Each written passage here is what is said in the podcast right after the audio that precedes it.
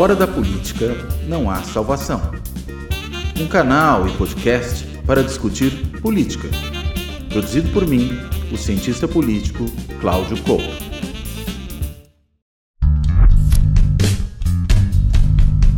Olá, amigos de Carta Capital, muito bom dia. Essa é mais uma edição do Política na Veia. Se você acompanha o programa com frequência, deve notar que que eu não sou o Sérgio Lírio, o Sérgio não pode participar hoje do programa, pois está acompanhando aí desde o fim da semana passada a passagem do presidente Lula por Portugal. Esse é um dos assuntos, aliás, que esse programa vai discutir aqui na companhia mais uma vez de Luiz Nassif, do jornal GGN. Nassif, muito obrigada pela companhia, seja bem-vindo. Obrigado, prazer é meu. E do Cláudio Couto, cientista político da Fundação Getúlio Vargas. Cláudio, seja muito bem-vindo também. Obrigado, Thaís. Sempre um prazer estar aqui. E essa passagem é, do Lula por Portugal é, é, tem sido marcada por du duas questões fundamentais. Uma é a posição, né, o, o, interesse pela posição que o presidente Lula tem expressado em relação a esse conflito na Ucrânia, que se arrasta já aí há muito mais tempo do que se previa no início da guerra, e segundo, pela tentativa de algumas figuras da extrema-direita portuguesa de protagonizar protestos contra o Lula sob o apoio e a expectativa da extrema-direita dos extremistas brasileiros, né? O Lula participou hoje de um evento na Assembleia da República em Portugal, fez um discurso, e, e esse discurso foi marcado principalmente por um, um, pequeno ajuste nas declarações que o Lula tem feito a respeito do, da invasão russa à Ucrânia. Ele voltou a condenar com mais veemência a invasão russa e defendeu novamente a reformulação do Conselho de Segurança da ONU para ampliar o número de membros do órgão, que, segundo ele, abrindo aspas aqui, não representa a correlação de forças no, no mundo contemporâneo. É, no fim de semana, o Lula participou com, de um evento com o presidente português Marcelo Rebelo de Castro, que voltou a, a externar essa posição não alinhada no Brasil, dizendo que o Brasil, é, defendendo que os atores envolvidos nesse, nesse conflito busquem a paz, fazendo críticas à posição da União Europeia e dos Estados Unidos no conflito, né, de que não estariam agindo é, de fato pela busca da paz o mais rápido possível, mas parece ter havido, quero ouvir você, Nassif, e o Cláudio a respeito, um pequeno ajuste é, a respeito da. Parece ter faltado em declarações anteriores é, uma condenação mais veemente da invasão russa ao território ucraniano, e parece que o presidente Lula e seus assessores parecem ter prestado um pouco mais de atenção nesse ponto em específico. Vocês têm também essa avaliação? Tem, é, se pegar a posição do Brasil, desde o período Bolsonaro, eu não sei porque, por milagre, lá o, o Itamaraty conseguiu se livrar da, da má influência, e na primeira Assembleia da ONU, Itamaraty votou, primeiro, pela condenação da Rússia, e segundo, pela busca da paz, a diplomacia como única saída. Então, o que o Lula coloca é uma questão de ênfase, só que é, o, que o que coloca mas o que pegou, digamos o seguinte, é uma questão de ênfase. Todo mundo sabe que ele é, que, que, a paz é a única saída. Onde que pegou ali, que eu acho, foi uma tentativa de, de desgaste de, internacional, especialmente depois desse apoio do Lula à nova moeda, em contraposição ao, ao, ao, ao dólar. Porque nos Estados Unidos, os republicanos transformaram a questão da paz na, na, na bandeira e o Biden é ele precisa da guerra como até uma forma de garantir aí a, a reeleição. Né? Agora, a coisa mais curiosa, até a gente estava observando ontem lá no GGN, é que, digamos, essa manifestação da ultradireita de Portugal contra o Lula, com apoio dos bolsonaristas, a ultradireita de Portugal é contra a migração, é contra brasileiros lá, tem a posição mais antagônica possível em relação aos brasileiros, inclusive em relação à mão de obra em bares e tudo, mas o bolsonarismo, que é bolsonarismo, não liga para isso. Ele tem a mundialização do preconceito. É que o bolsonarismo também é contra os brasileiros. Então, tem... acho que isso ajuda a entender um é. pouco essa posição, né? É, é, curioso que a iniciativa liberal, né, que é um outro partido da direita, embora não no mesmo nível do ponto de vista da sua radicalização, do seu extremismo que, que o chega, né, que é realmente algo análogo aí ao bolsonarismo no Brasil, né, a iniciativa liberal optou só por se retirar do plenário. Né? O Chega não, fez aquele teatro muito parecido com o que nós estamos acostumados a ver aqui. né, quem está habituado a ver o comportamento dos parlamentares bolsonaristas no Congresso, ou mesmo em outras casas legislativas, né, já está habituado a ver esse tipo de performance, né? Cartazes, cartazes inclusive ofensivos ao chefe de Estado, que estava ali visitando oficialmente Portugal, que foi convidado para falar no parlamento também de forma oficial, né? Inclusive depois eh, com comportamento de moleques, né? Dando pancadas nas mesas para poder incomodar, impedir que o discurso fosse ouvido. Ou seja, é a extrema direita sendo extrema direita, né? A gente não viu nada muito diferente desse ponto de vista. Agora, acho que é importante realmente esse ajuste de discurso que o Lula fez. Ele já havia começado isso em algumas declarações anteriores que havia feito. Acho que é uma correção importante, né? Porque é, acaba falando de improviso muitas vezes o Lula. E aí, consequentemente, Sim. diz coisas que não condizem sequer com a política oficial do seu governo. Né? Eu creio que a fala anterior foi muito ruim, né? uma fala que precisou justamente agora ser retificada, e é por isso que ele está, nesse momento, corrigindo a fala, não condiz sequer com a diplomacia brasileira, não condiz com o voto que o Brasil deu na ONU em condenação à invasão da Ucrânia pela Rússia. Né? Então, é, é preciso ter mais cuidado, é preciso planejar mais essas intervenções. Acho que não é um problema, no caso do Lula, é restrito à política externa. O Lula vem dando uma série de declarações confusas e declarações problemáticas é, pela confusão que geram desde o começo do seu mandato. Né? Teve aquele episódio envolvendo o Moro e que levantou a bola do Moro, teve esse episódio aí referente à guerra na Ucrânia. Ou seja, é, é melhor muitas vezes ter mais cautela. É claro que é difícil fazer o Lula parar de falar, Ele nasceu como é, é, persona política, falando bastante, falando de improviso, sempre foi um grande orador, Sim. mas, é, digamos, às vezes tropeça, né? E tem tropeçado até com uma frequência acima do que seria o habitual, embora já tenha dado tropeços lá atrás, né? vou lembrar aquela famosa declaração sobre os olhos azuis, né, dos dominadores do mundo desenvolvido, que foi uma declaração lá no primeiro governo, no segundo governo Lula, não me recordo exatamente qual dos dois mandatos, é, em que também produziu um mal-estar, né, com vários dos nossos parceiros internacionais. Ou seja, é melhor ter um pouco mais de comedimento nessa área e talvez esteja faltando alguém ali para aconselhar o Lula mais de perto. Imagino que até o Celso Amorim seria a pessoa mais indicada, né, porque tem estatura para isso, é alguém da estrita confiança do Lula, no caso específico de política externa, é um profundo entendedor do assunto. Não à toa foi enviado à Ucrânia para tentar ali desatar os nós, tentar corrigir um pouco o estrago resultante dessas falas. Ou seja, acho que essa correção de rumo era necessária e ela leva de volta uh, o discurso do Lula para o lugar onde está de fato a política externa brasileira e não para aquele lugar que deu a entender a maneira como ele falou, porque se expressou muito mal. Né? Uh, não é que foi mal interpretado, né, como muitas vezes alguns gostam de dizer, porque se expressou muito mal mesmo. Eu acho que tem, um eu acho que tem duas questões vou só concluir rapidinho, Nassif. Tem duas questões que eu acho que são fundamentais, assim, quando a gente é, pensa nas, declara nessa, nessas nas declarações do Lula e na questão envolvendo agora a política externa.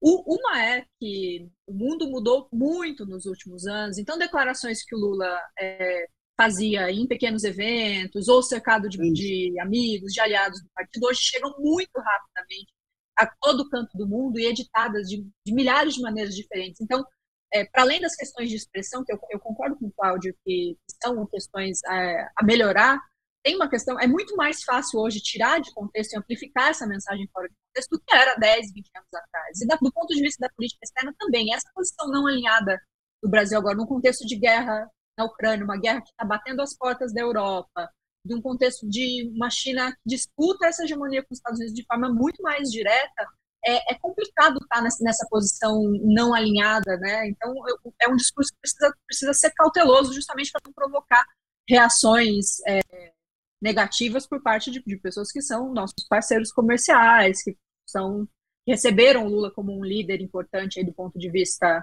é, internacional. É bem mais tudo, todas essas questões hoje são muito mais deles, mais complexas do que elas eram no, na última vez em que o Lula ocupou essa cadeira que ele ocupa agora.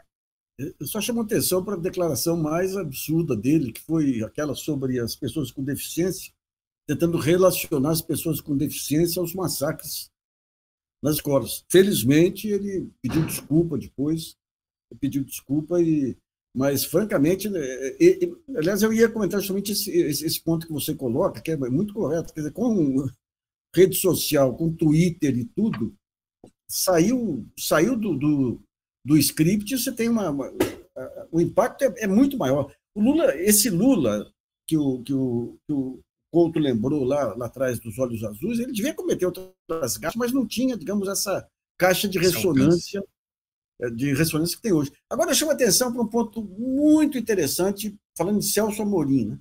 Você teve, teve a reunião com o Biden, o Biden eh, deu uma verba aí para a Amazônia, e o Celso Amorim não permitiu que entrasse na, na declaração conjunta, porque era irrisória a verba. Depois desses episódios da China e tudo, o Biden fez uma, um aporte mais decente. Aí, Multiplicou por 10 o primeiro. Pois é, pois é. Mas essa sutileza, é interessante, essas sutilezas que você tem da, da diplomacia, é muito difícil você ver dentro da chamada imprensa corporativa e tudo, ver, ver analistas que, que, que, que passem por isso, que entendam essas sutilezas. Porque quando você pega a própria política, especialmente a diplomacia, é feita de pequenos gestos que acabam sendo muito, muito, muito ilustrativos e representativos. E, né? e de cauda longa, né? Um, é um processo que começa, que demora, não é o tempo da internet, não é nem o tempo da política isso, é isso. É, institucional, né? É, e, e, além do mais, né, acho que dentre esses pequenos gestos, tá, por exemplo, aí eu não estou me referindo à declaração sobre a guerra, acho que nessa aí houve realmente um erro sério.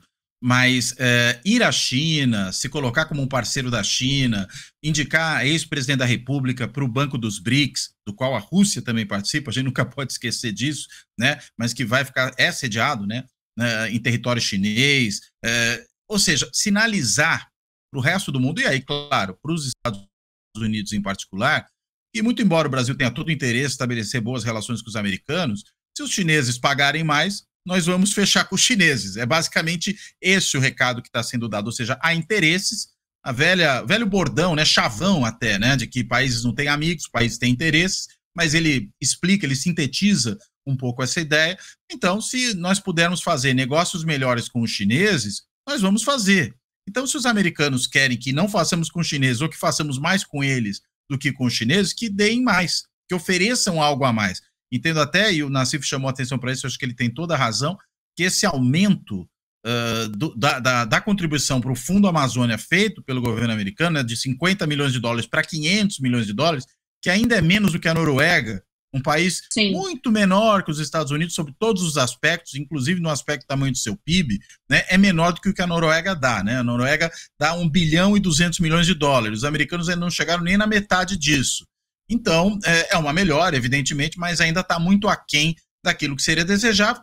Claro também que a gente tem que é, observar que existe aí alguma limitação por conta também da forma como o Biden está se relacionando hoje com a Câmara dos representantes nos Estados Unidos, que é dominada por uma maioria republicana, uma maioria que saiu das midterm elections, né, das eleições de meio de mandato, que é uma, uma maioria menor do que se imaginava que sairia, mas é suficiente para atrapalhar bastante o governo Biden em iniciativas, por exemplo, como essa, em que ele poderia eventualmente até produzir um aporte maior de recursos, mas é muito difícil que os republicanos aprovem esse tipo de coisa. Agora, é interessante ainda, pegando esse, é, esse caso de China, Rússia e Estados Unidos, a falta de rumo dos Estados Unidos. Os Estados Unidos já tiveram grandes estatistas aí. Hoje você vê a China uma coesão total em torno de um projeto de desenvolvimento, de ampliação de influência. A Rússia, com toda todo o desgaste que sofreu aí na, na, na, na guerra, o Putin, a economia russa já estava preparada, resistiu, Putin continua popular lá. E nos Estados Unidos, você tem uma perda de rumo total. Eu estava vendo outro dia uma entrevista do Jimmy Carter, já de alguns anos atrás. Ele fala: por que a China está virando o maior país do mundo? Porque a China investe em inovação, tecnologia e infraestrutura. E aqui nós investimos em guerra para, para manter o modo de vida americano. Ou seja, você tem um, um momento crucial, digamos, de mudança de, de geopolítica mundial, você não tem um, Roosevelt aí para poder estabelecer uma, uma, uma, estratégia, uma coesão do povo americano. Né? Parte do povo americano com essa visão bélica, que a imprensa americana reflete, a nossa acaba refletindo aí, do delém da Rússia, como se fosse possível destruir uma potência atômica sem provocar uma guerra mundial né? atômica, né? e outra parte contra, e o tempo correndo contra, contra a guerra. o tempo já. O Lula se lança lá atrás contra a guerra, hoje a Europa, quando você pega a pressão do, no parlamento alemão, quando você pega a indústria alemã, a indústria europeia sofrendo com os efeitos aí do aumento de preço de combustíveis, o dólar se comprometeu definitivamente como ponto seguro quando foi utilizado politicamente. Eu, ou seja, depois que o Kissinger saiu lá, eu acho que acabou, acabou a visão geopolítica americana. Né? Muito se fala a respeito da, do, dos Estados Unidos estarem vivendo momentos finais dessa decadência, que acaba, essa era de decadência acaba se refletindo ali em, em vários, na vida cultural, na política externa, na economia, esse é um assunto aí para horas de programa. Mas tem um outro evento que deve colocar aí à prova a influência é, mundial dos Estados Unidos, que é o G7, tá? Programado para os dias 19, né, começa no dia 19 de maio, e o Brasil, depois de anos fora desse evento, né, durante a era Bolsonaro, volta a participar agora. O governo do Japão convidou o Lula para essa cúpula com o objetivo de ouvi-lo a respeito de alguns temas candentes na agenda internacional. Como a gente mencionou aqui anteriormente no programa, esse é um cenário tenso, né, que envolve a guerra da Ucrânia, que envolve expectativa e pressões em relação à posição do Brasil nesse tema, independentemente aí, aí, e aí eu acho que é motivo de discussão é, qual, que tamanho o Brasil pode ter de fato como mediador dessa tensão, então pode representar mais uma vez aí um desafio para o Lula, mas marca, por outro lado, um, um, outro, mais um evento que marca o retorno do Brasil é, ao cenário internacional, né? O Brasil que tem sido visto, como eu ouvi numa entrevista do me fugiu o nome agora de um diplomata já de carreira, como um doente, está tá sendo recebido pelo mundo como um doente que, que deixa o hospital. O Brasil é o único país da América do Sul que vai participar. E tem uma questão é, muito grave aí envolvendo o G7, que é Estados Unidos, o Reino Unido e a União Europeia querem impor novos bloqueios à Rússia, o que pode provocar o fim de um acordo que muito interessa aos países em desenvolvimento, que é o Acordo de Cereais do Mar Negro, né? É um acordo que foi firmado antes do início desse conflito entre a Rússia e a Ucrânia, com o intermédio da, da Turquia, foi renovado ainda durante o conflito, e que, e graças a esse acordo, né, o território, os portos ucranianos é, passa por ali, mais de 11 milhões de toneladas de grãos e quase metade dessa, desse contingente é destinado aos países em desenvolvimento. Vocês têm, na CIF Cloud, acompanhado os preparativos para o G7? O que vocês acham que espera o governo brasileiro aí nessa dança dos países? Eu acho que essa questão de transporte marítimo tem duas questões que a gente tem que ver. Esse, essa que você mencionou, e a questão do canal lá na, na, na, na, Nicarágua, que de repente transformou o ditador da Nicarágua em personagem mundial. Né? Porque o canal do Panamá você tinha problemas lá de é, controle sobre, sobre o tráfico e a China passou a investir na, na, na Nicarágua num canal alternativo também. Né? Então, muita gente atribui, não, não que o, o ditador lá não mereça toda a crítica do mundo, mas o fato dele ter entrado agora na linha de frente da, da, dos ataques está muito ligado também a essa questão, a essa questão da, da, da China procurar uma saída aí para procurar o seu canal do Panamá. Né? Agora, essa questão de, de, de, de, alimentos, você vê, afeta a Rússia, afeta a China, isso aí lança, dá uma, abre uma possibilidade para o Brasil enorme, mas abre uma possibilidade de alta de alimentos aí que vai alimentar a inflação de novo. Né? Olha, eu acho que é, por si só a volta do Brasil ao G7 é muito significativa, né? A gente tem que lembrar que foram seis anos, pelo menos, em que o Brasil não foi participando do G7. O governo Temer não teve o convite para participar, o governo Bolsonaro menos ainda. Né? Então, acho que é realmente um sinal. Acho que essa imagem aí do doente em convalescência é uma boa imagem, né?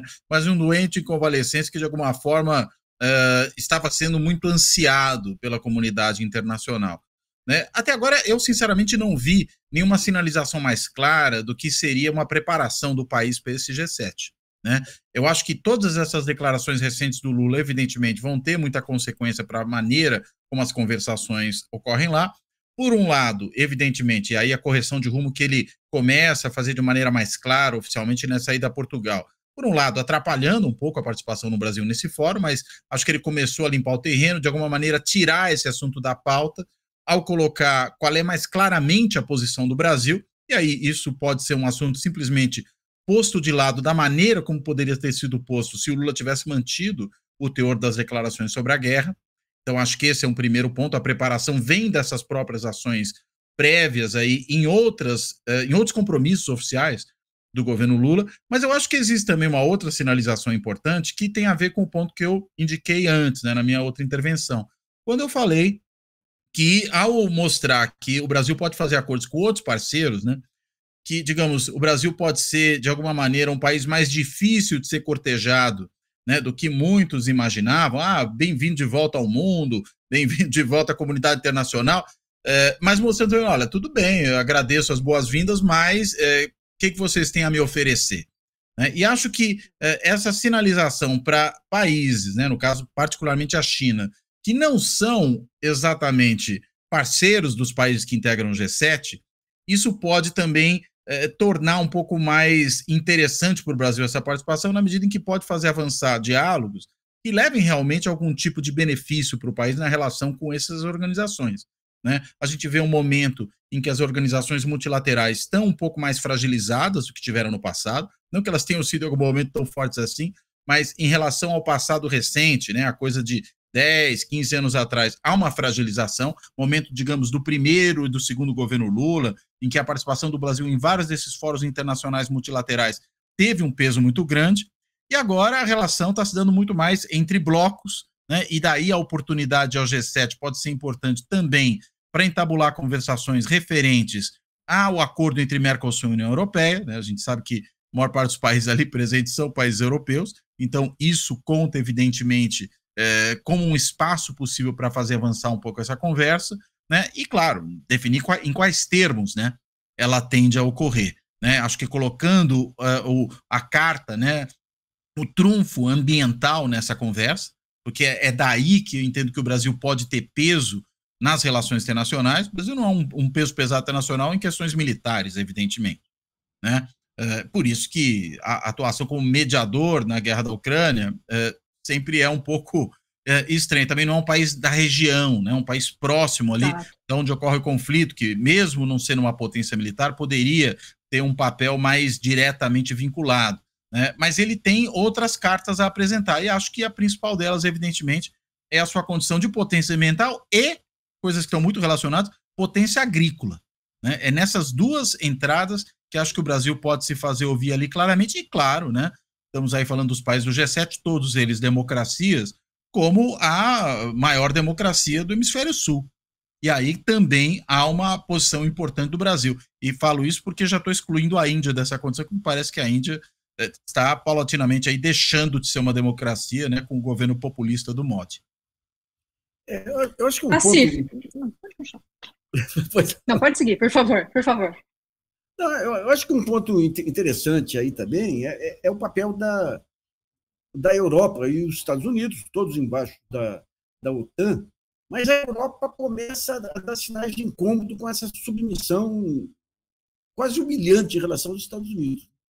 A gente vê, a gente vê o caso do, do, do próprio presidente francês, aí quando era ministro da, da Fazenda, ele fazia parte de um grupo de um grupo dos otanistas, como se, se dizia lá, que era o pessoal que queria jogar tudo embaixo dos Estados Unidos aí.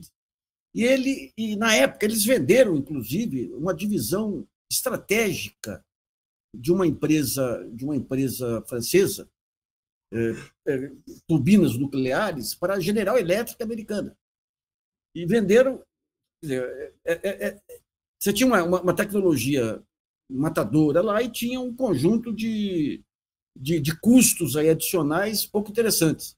Mas a GE, como era bancada aí pelo Departamento de Estado, ficou com a, empresa e ficou com aquela tecnologia. Até que a GE se desmanchou agora, e quem é que foi o primeiro a tentar trazer a tecnologia de volta? Foi o próprio presidente francês e colocou embaixo da EDP, que é, que é a estatal francesa de, de, de energia. Então, essa, essa tentativa de acordo com a América Latina, o Brasil, além da parte agrícola, da parte do, do, meio ambiente, tem a liderança no continente aqui, que é, que é outro ponto, aumenta muito o peso dele nessas negociações internacionais. Então, você tem um, um mundo bipolar aí que, que, que, surge e uma tentativa da, da Europa de firmar pé da situação aí com, e, e, conseguir um pouco mais de projeção, porque ficou, ficou, uma, ficou uma, uma, um velho mundo mesmo, um velho mundo aí sem, sem influências. Né?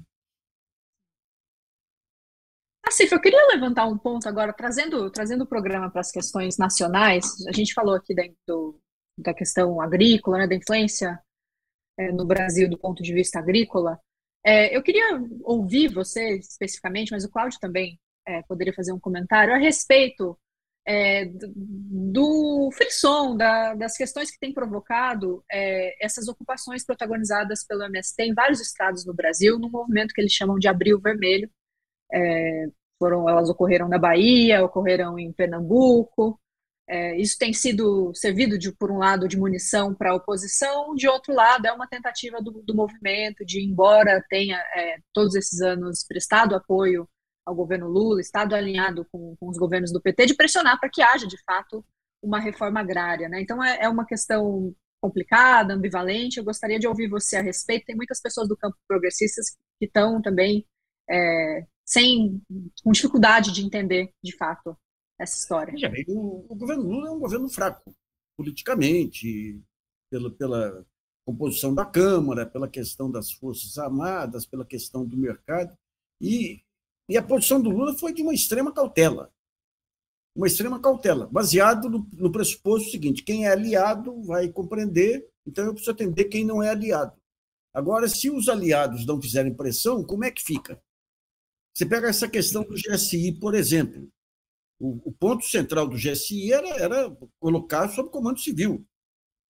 Eu entrevistei outro dia o Chico Teixeira, que foi do GSI lá no começo. O GSI é para prevenir grandes desastres não apenas.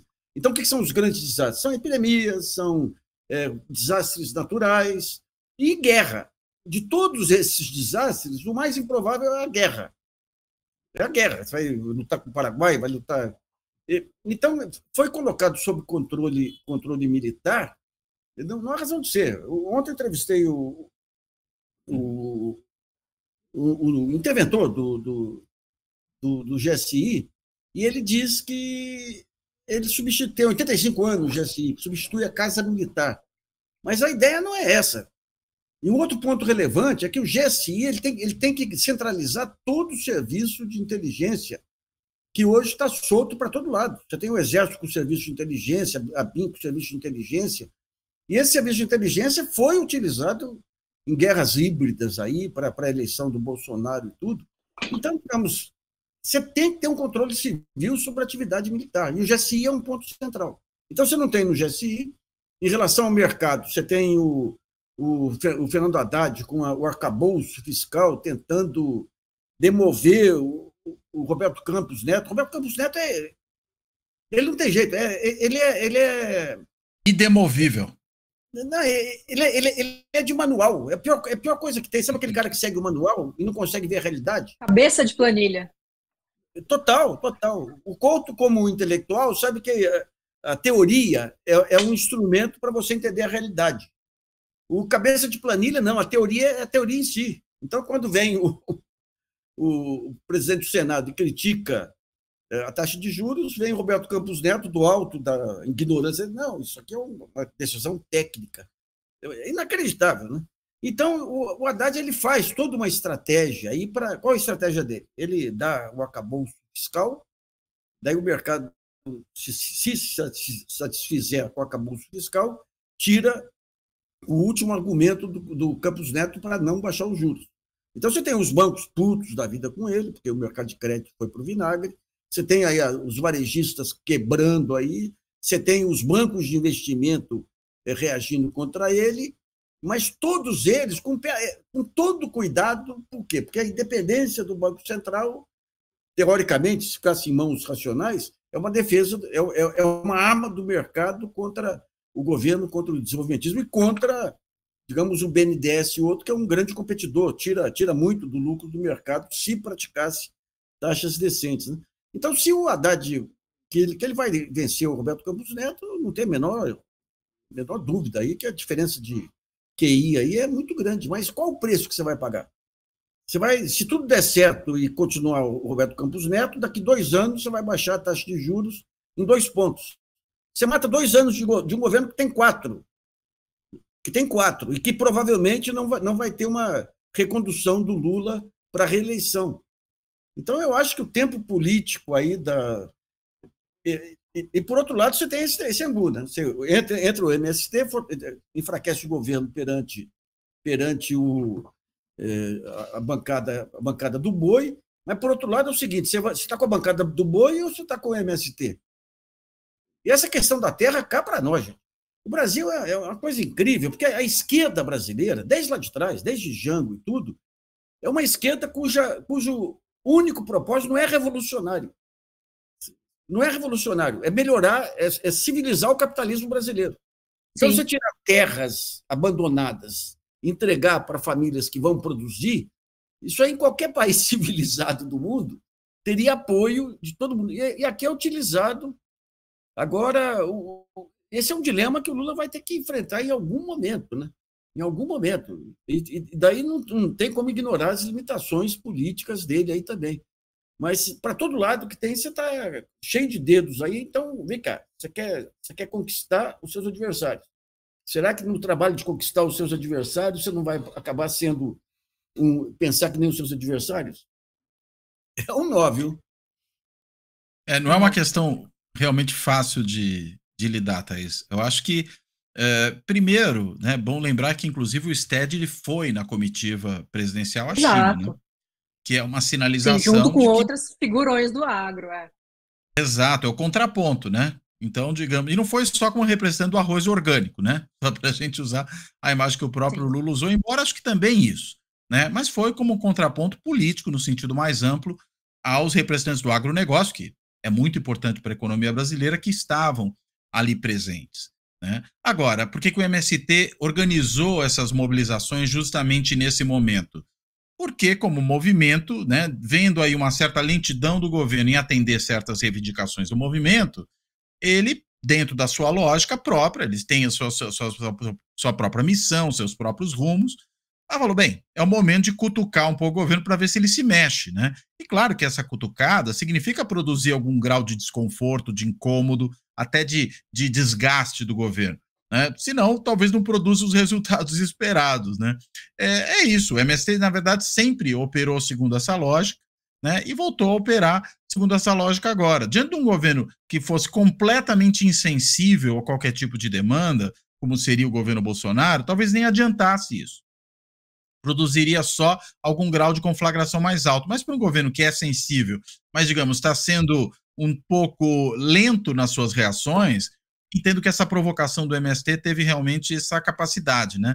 De fazer o governo se mexer, trocar superintendentes do INCRA em vários lugares que ainda não haviam sido trocados, né, tomar iniciativas mais claras do ponto de vista de fazer andar né, o, o, os projetos que esse governo possa ter na área de assentamentos.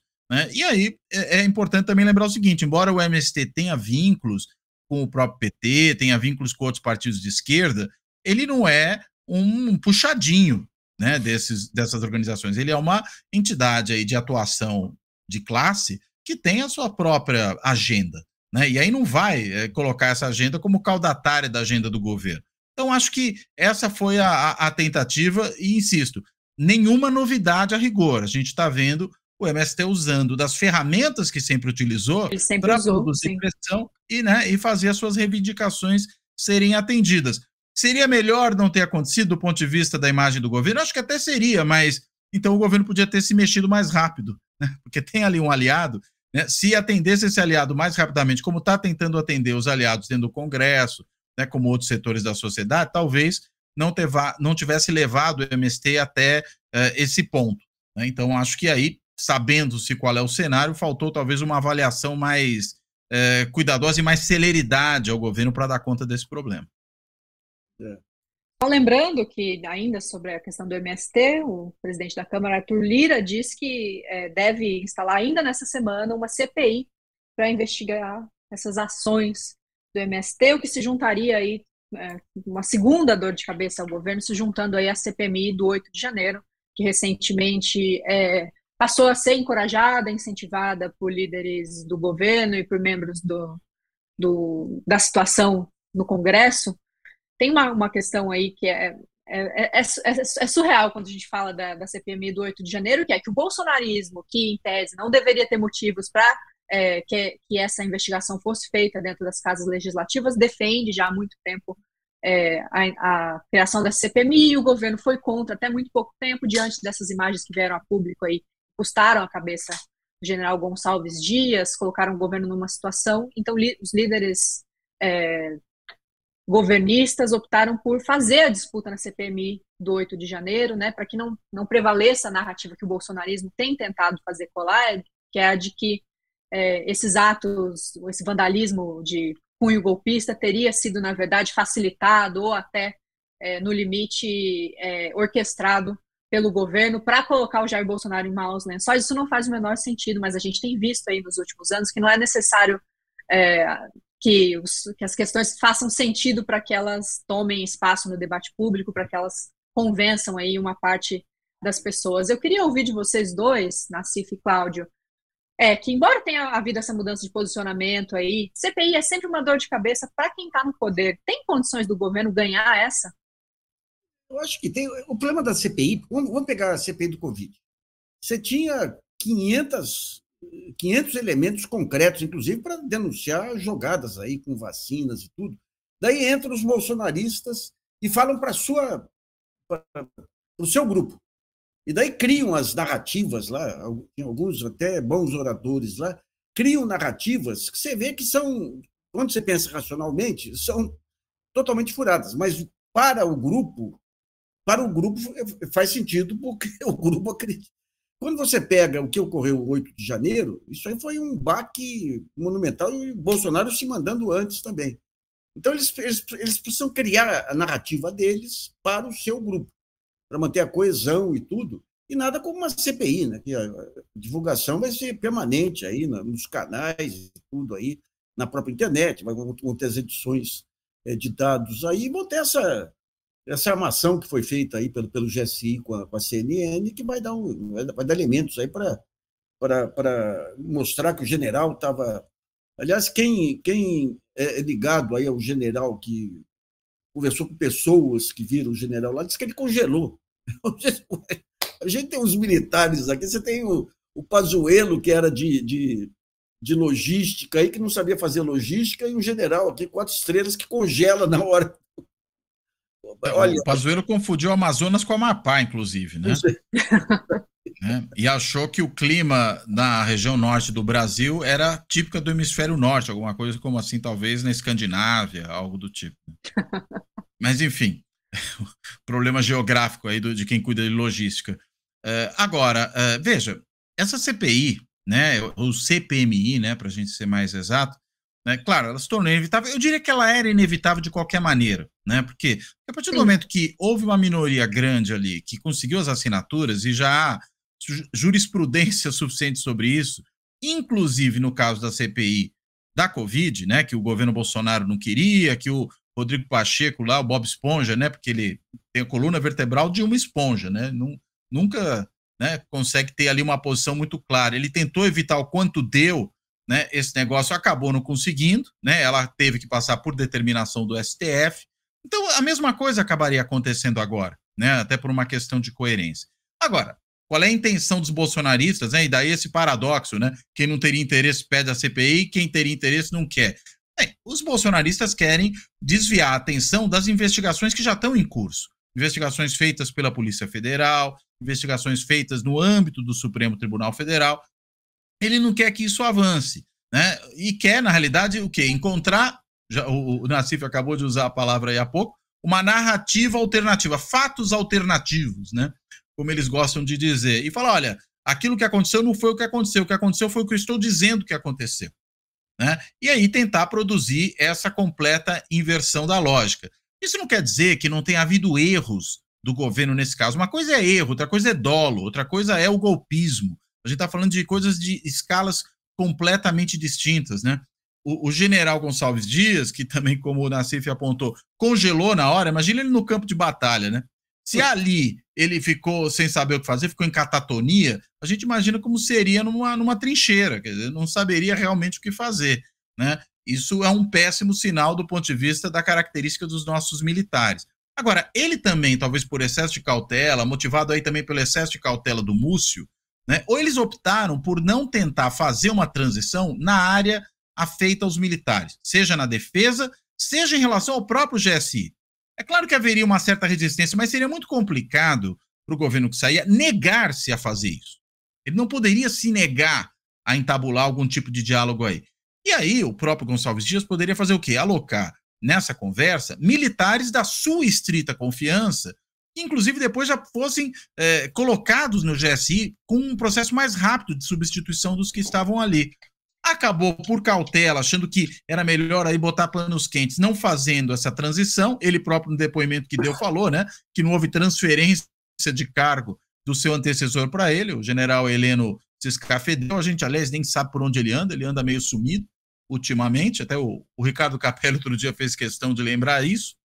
Agora, uh, ele, se tivesse antecipado aos fatos, né, talvez pelo menos no âmbito do GSI tivesse tido um pouco mais de controle. Ainda haveria o problema da Polícia Militar do Distrito Federal, né, da retirada da tropa, haveria uma série de outros problemas, né, da Guarda Presidencial, mas o GSI poderia eventualmente estar mais apostos ali e a gente não teria bolsonaristas dando água, né, ajudando a hidratar os golpistas que ali estavam. Né? Então, acho que esse é o problema. Então, me parece que aí houve um erro, houve um, uma, uma, demonstração de incompetência mesmo. Né, do, do, general Gonçalves Dias, que pode até ser uma figura muito leal, muito correta do ponto de vista dos seus princípios, mas que não necessariamente está capacitado para exercer esse cargo. Né? É preciso separar as coisas, porque a CPI vai tentar, tentar, vai tentar, no caso da, da oposição bolsonarista produzir o quê? A ideia de que, na verdade, o general ele era partícipe proposital daquilo que aconteceu. Né? Como se, na verdade, os bolsonaristas que foram lá quebrar tudo e clamar por golpe de Estado, eh, eles tivessem sido levados à força, né? Para dentro do prédio, ó, vocês vão ser obrigados a invadir, a quebrar tudo, a roubar as armas, né? E, enfim, isso não faz o menor sentido, né? Mas, Thaís, acho que você mesma colocou, né? tudo que não precisa bolsonarismo é que as coisas façam sentido, muito pelo contrário. É, é então, inventar uma narrativa né, é, do realismo fantástico né, pode fazer sentido para eles, né, no, no, universo paralelo, no Brasil paralelo que eles habitam, né, em que tudo é diferente do que Sim. realmente é. Me parece que se existe um aspecto do, da, do que a gente pode esperar dessa CPMI que pode comprometer o bolsonarismo de fato é o fator Anderson Torres, né? Ele que teve depoimento pela, a PF adiado, ele tem demonstrado sinais de, de sofrimento psíquico né, na cadeia, é, pode ser que, se convocado a depor na CPI, diante da situação a qual ele foi envolvido, ele ali junto com o Ibanez, que foram os grandes culpados, né, os, grandes, apagar de fato pelo 8 de janeiro, para além dos, dos peixes pequenos aí que protagonizaram esse, esses atos de vandalismo, se o Anderson Torres é, for de fato depoimento, e se, se, a situação dele continuar assim tão tensa, pode ser que Jair Bolsonaro tenha aí que se explicar ele, né, circula na imprensa aí desde cedo que ele teme que, que essa CPMI acabe sobrando para ele, tem convocado os filhos e bolsonaristas a fazer fórum nas sessões, eu acho que se existe um aspecto aí onde o governo é, pode é, ter sair vitorioso, né, aqui abrindo aspas, é no, no fator Anderson Torres, na, numa eventual aí é, implicação do Jair Bolsonaro. De resto, eu, eu acho que é uma questão ainda bastante complicada, né? Eu acho que os parlamentares em si, né, separadamente, podem ter bons desempenhos é, dentro dessa CPI, mas para o governo em si, eu tendo a achar que, é, que pode produzir desgaste, né, tanto por essa questão, né, por para essa narrativa bolsonarista que ganha atração por conta da CPI em si, tanto quanto com a dificuldade de aprovar pautas importantes, né, a, regra fiscal, as questões tributárias, tem coisas aí que são da agenda prioritária do governo e que podem ser ofuscadas aí pelo movimento dessa CPMI. É, é, Inclusive, me permita um comentário só, Thaís, é porque a gente sabe que CPI é buraco negro, né? Suga toda a energia que tem à sua volta. Então, na realidade, quando você organiza uma CPI, ainda por cima sobre um assunto tão quente quanto esse, acho que é o assunto mais quente dos últimos 30 anos do país, pelo menos, se não 40 ou 50, uh, você tem, na realidade, uma grande chance disso absorver de tal forma a energia do Congresso, ainda mais sendo CPI mista, que ela vai ocorrer. É, Sim, envolvendo, é, envolvendo duas casas. E senadores, é, vai envolver as duas casas, né? Que isso acabe realmente retardando o processo de encaminhamento da agenda legislativa do governo, né? De aprovação do próprio marco fiscal e de outras iniciativas importantes de lei que o governo tem. Acho que, inclusive, o receio maior do governo, além dessa, desse diversionismo que os bolsonaristas querem produzir, né, ao tentar criar essa narrativa paralela sobre o que aconteceu, tem a ver com essa situação, né? CPI importante, não CPI assim sobre coisas que ninguém politicamente frias, vamos dizer assim, Importa. ou politicamente, mesmo que não frias, muito circunscritas lá a, um, a, uma situação muito particular, né, que não envolve, por exemplo, o governo. Mas uma dessas, a chance dela realmente sugar a energia do Congresso e dificultar o avanço da agenda, isso não é nada desprezível. É. Bom,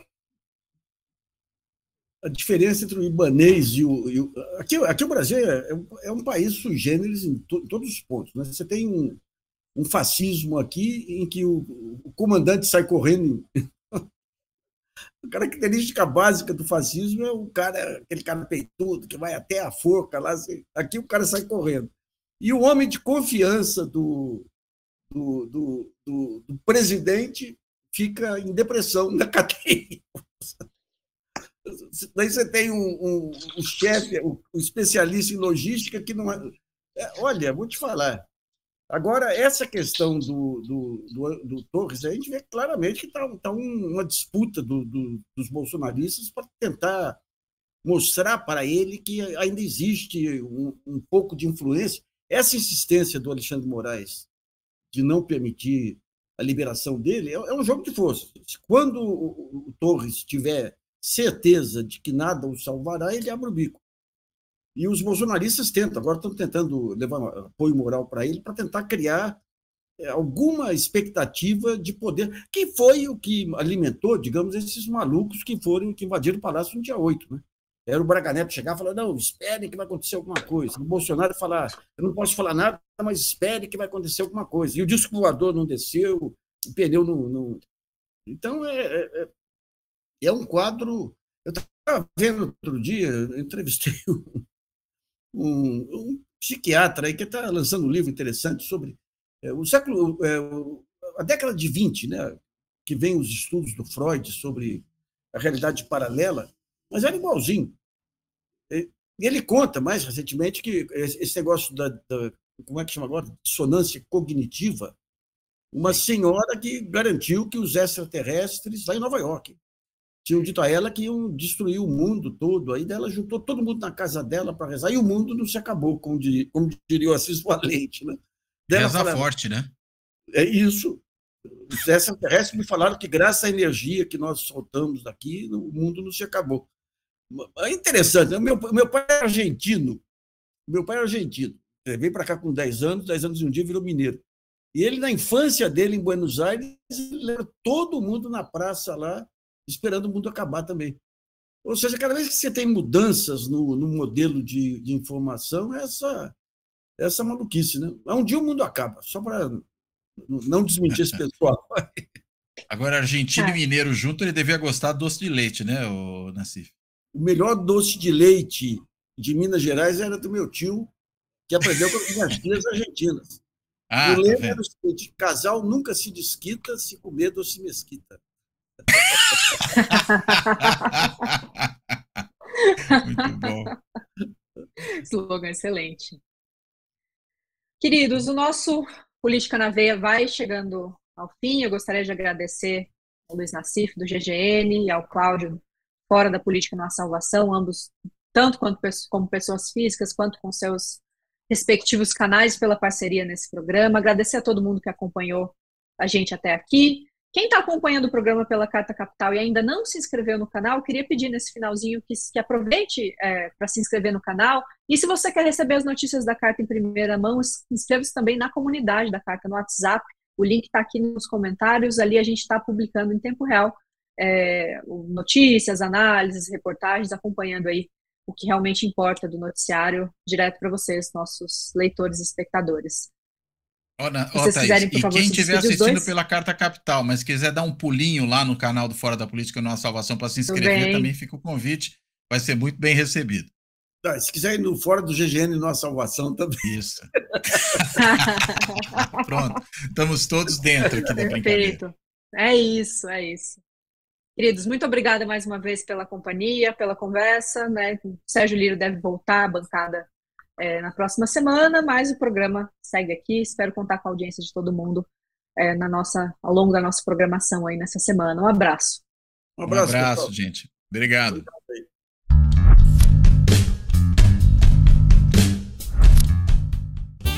Fora da política não há salvação.